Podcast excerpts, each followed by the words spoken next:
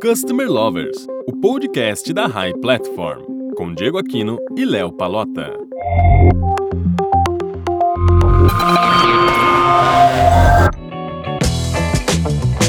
Olá pessoal, eu sou o Diego Aquino da High Platform e a gente está começando mais um episódio do podcast Customer Lovers. E eu sou Leonardo Palota, head do High Academy, a primeira escola de Customer Experience do Brasil. E hoje vamos direto ao tema de hoje, que é melhorar a experiência do cliente no mercado financeiro. Exatamente, Léo.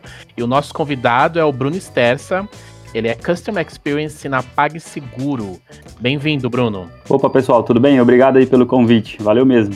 Ô Bruno, conta um pouquinho, antes da gente começar as perguntas, conta um pouquinho sobre você. Bom, estou aí no ramo de startups há mais ou menos três anos, né? Antes disso, trabalhei muito tempo em agência, né? Eu sou designer, então tenho um, um background na parte de agência, né? Então, convivendo aí desde criação de websites, marketing, campanhas, né? E, e nos últimos três anos aí tive a oportunidade de entrar nesse mercado de fintechs, né? Em especial no mercado financeiro, onde eu comecei a olhar aí para outras áreas, né? Do que do que a gente não faz em agência, né? Então, algo bem legal que comecei a fazer aí. E é isso, estamos aí nesse mercado. Legal. E já, já começando, né? A gente sabe que a digitalização do mercado financeiro, ela criou uma distância física, né? Entre a empresa e o cliente. Na sua visão, como manter o relacionamento com o cliente numa era tão digital? Bom, o, o que eu vejo é que esse, esse, movimento do mercado de tipo digital, ele, ele, só traz benefícios, né? O que a gente tem aí é uma migração cada vez mais do, dos clientes, né? Que estavam acostumados com esse modelo tradicional tradicional, vindo para esse modelo mais digital. E assim, eu só vejo vantagens, né, para o cliente, porque antes a gente tinha aquele, aquele modelo antigo ali que o cliente tinha que ficar numa fila para pagar um boleto, tinha que esperar horas no telefone, né? Então a digitalização ela só traz benefícios. O que a gente tem agora é uma, é uma curva aí do, dos clientes estarem migrando aí para esse modelo cada vez mais digital e, e, dinâmico, né? Eu acredito muito na palavra dinâmica, né? Que é de acordo com o que o cliente deseja aí. E é isso. Bruno, você acredita que a alta concorrência impulsionou o mercado financeiro a focar na experiência do consumidor? Bom, com certeza, né? O que eu vejo é que a tecnologia está disponível para todas as empresas, né? Então, o que a gente vê aí é exatamente as empresas terem que focar mais em experiência do cliente, justamente para ter um, uma concorrência a nível de personalização de serviço, mas não em si do, do produto ali, né? Então, as empresas têm que apostar mesmo é na, é na personalização, focar na experiência do cliente, em estar tá, em, tá em multiplataformas. E é isso, né? Eu acho que a tendência é essa, é cada vez mais serviços personalizados e focando realmente na, na experiência do cliente, porque está surgindo cada vez mais, mais empresas aí, né? Então, então o que a gente tem que ter realmente é uma diferenciação no serviço em si e uma personalização.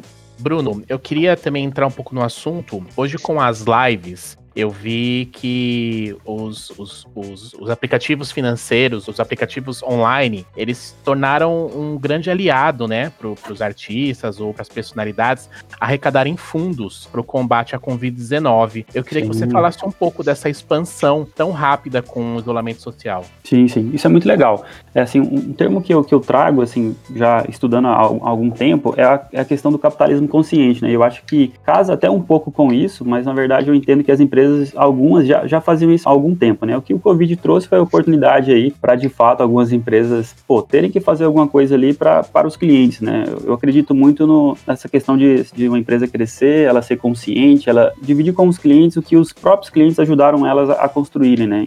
Claro, isso é muito mais fácil para a empresa que está começando. Às vezes uma empresa hoje que está muito grande é, aderir ao capitalismo consciente ou, de fato, ali, separar parte dos, dos lucros de cada utilização do produto, separando esse, isso para um fundo, isso, isso é perfeito, né? Eu, eu, acredito muito nesse modelo, eu acredito que as empresas devam focar cada vez mais nisso, porque nada mais justo do que uma empresa ela crescer ali e ela ser sustentável ao ponto de ir separando parte do lucro para alguma ação, ter um fundo ali parceiro. Então, eu acredito muito nisso. A questão do Covid deu uma acelerada nesse processo para algumas empresas que não faziam e eles entenderam que, pô, eles tinham que olhar para essa parte e de fato fazer alguma coisa alguma coisa pelo mercado, né, pelos clientes, pô, porque o cliente hoje ele está no centro de tudo, né, é o cliente que ajuda a empresa a levantar, pô, então nada mais justo que a empresa retribuir isso para a população, né, eu acho super justo isso. Ô, Bruno, olhando um pouco esse mercado financeiro, né, a gente vê que com a entrada dos novos competidores financeiros com viés bastante digital, a competitividade nesse mercado aumentou absurdamente, né, e fez com que as empresas mais tradicionais começassem a se mexer, tendo que acelerar. Por quê? Porque o consumidor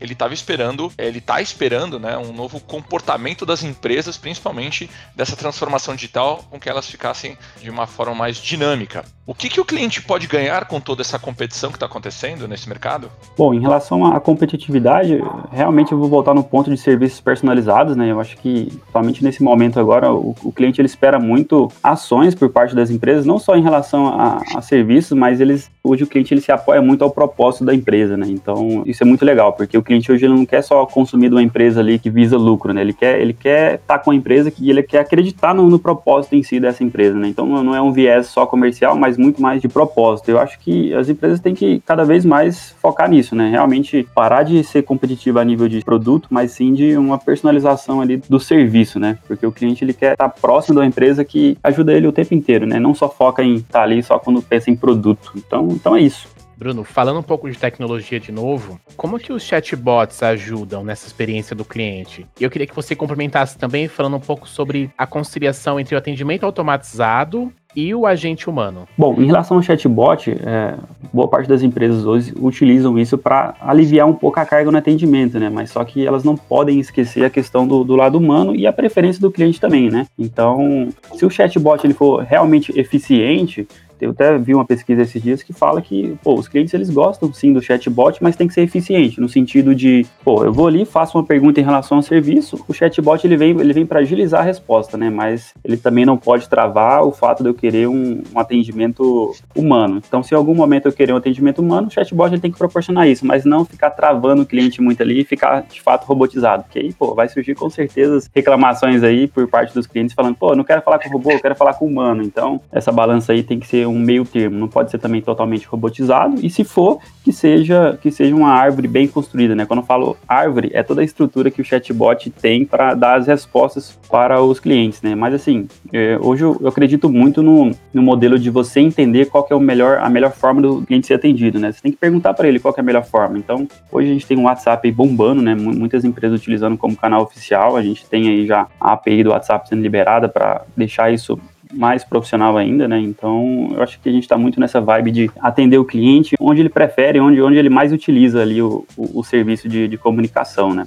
Pegando esse gancho do chatbot e da tecnologia, eu queria que você falasse um pouco sobre a faixa etária que as pessoas utilizam o pagamento online parece que hoje só os jovens gostam disso, as pessoas que estão mais inteiradas com o mundo digital. Mas a faixa etária mais alta, as pessoas mais velhas já se acostumaram com esse novo formato? Bom, a gente tem, eh, olhando para dados, né, a gente tem uma, uma curva hoje realmente de, de, uma galera mais jovem tá mais apta aí a, a usar esses serviços de, de, pagamento via link, né? Hoje tá, a gente está muito nessa questão do link de pagamento, contactless, então realmente é algo que está migrando, a gente, não, a gente não podemos falar hoje que já está 100% adepto aí a todos os públicos, públicos, mas é uma questão de, de caminhar justamente para esse modelo aí de, de ser cada vez mais pagamentos de formas dinâmicas, né? Seja, seja link de pagamento, seja o QR Code que está muito em alta, né? Esses dias até fazendo um comentário, né? Esses dias teve um, colega nosso que foi para a China, né? E ele foi entender como é que eram as formas de pagamento por lá. Então, ele, ele foi pagar lá num determinado comércio. Quando ele mostrou o cartão de crédito para pagar o, o, atendente ali, eu acho que era até um, um camelô, alguma coisa assim, até para entender qual, qual é o sentimento dessas pessoas. E, pô, eles não conhecem o cartão de crédito. Então, eles pularam direto do papel em si ali, do dinheiro em papel, em espécie, justamente pro QR Code, né? Então, eles têm o QR Code ali já na, na banquinha ou na loja que seja. Então, é muito legal ver, ver as diferenças também aí de, de culturas e como é que a tecnologia foi, foi migrando de acordo com o país, né?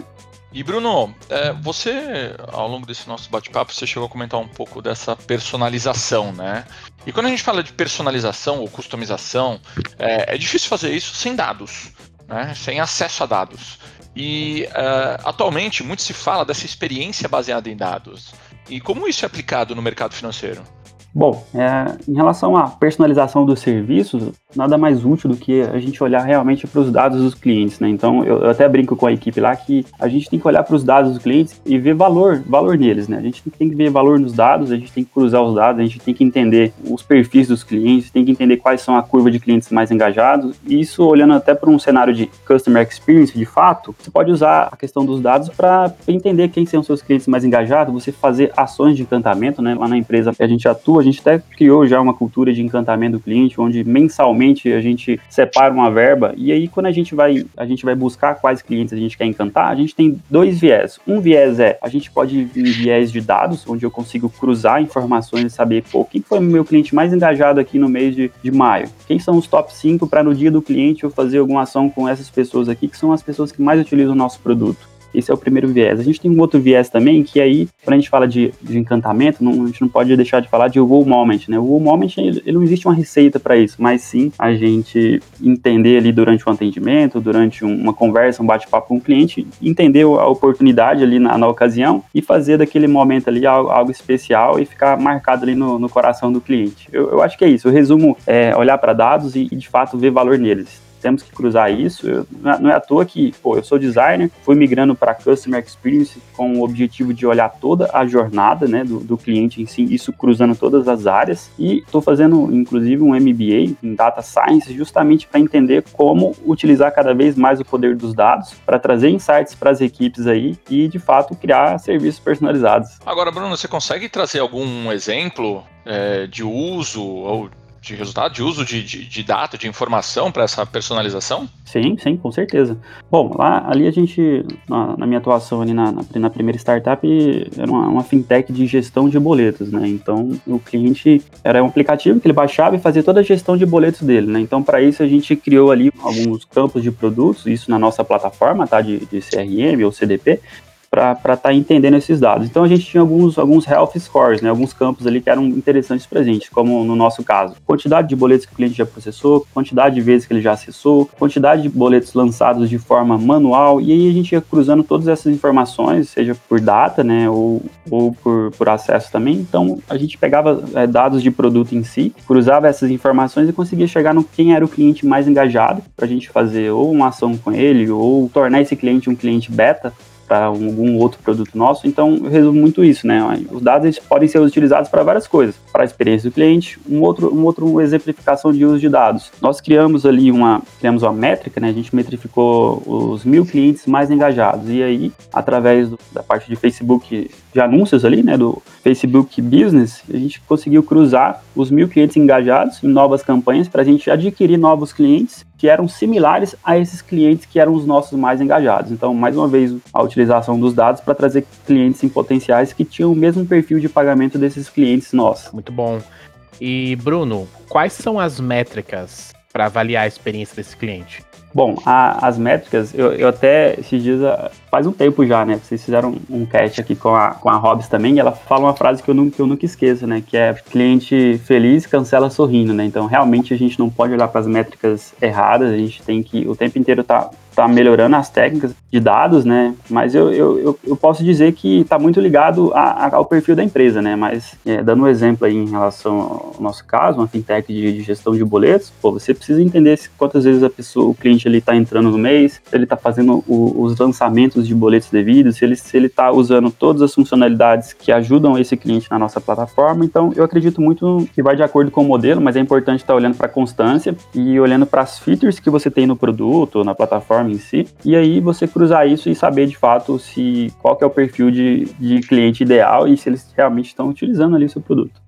Bruno, para finalizar, eu queria que você falasse um pouco sobre. Você até comentou que na China, né, o, os meios de pagamento estão muito mais evoluídos do que no Brasil. Mas em relação a outros países, como nós estamos? Bom, o Brasil ele tem algumas particularidades, né? Você falou de, de cartão, a gente falou de, de meio de pagamento, mas eu vou fazer uma ponte também em relação ao boleto, né? O Brasil é, acho que, um dos únicos aí que tem essa, essa questão do, do boleto em si, né? A gente vê que realmente é a cultura ali do perfil do, do cliente, né? Que, que é um pouco mais offline e gosta de pegar o boleto, ir na lotérica, pagar. Então, esse é um, esse é um modelo bem diferente do, dos outros países. Eu acredito que na, em boa parte dos países a gente tem muita questão do, do, pagamento direto, seja ele via QR Code, via link ou via transferência direta. Nem a questão do parcelamento a gente tem em, em outros países, né? Isso é muito uma cultura do Brasil, de, de, você pegar um valor ali, às vezes até pequeno, e dividir em 12 vezes. Então, está muito relacionado à nossa cultura, né? Então, não é à toa que a gente tem uma grande variação de formas de pagamento aqui no Brasil, que realmente é diferente de, de outros países aí que não tem tanta variação. Muito legal.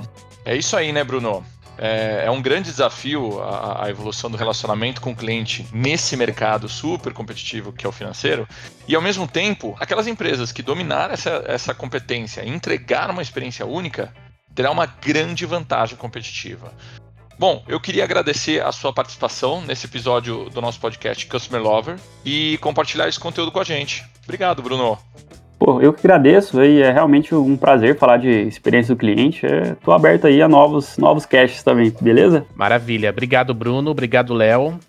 É, esse podcast a gente está gravando remotamente, então você pode perceber que o áudio não está igual àqueles do começo, mas a gente continua gravando. Se você quiser mandar um tema pra gente, sugerir um convidado, é só entrar nas redes sociais da High Platform sugerir que a gente faz aqui. Obrigado e até a próxima. Até mais. Obrigado, gente. Continua acompanhando a gente.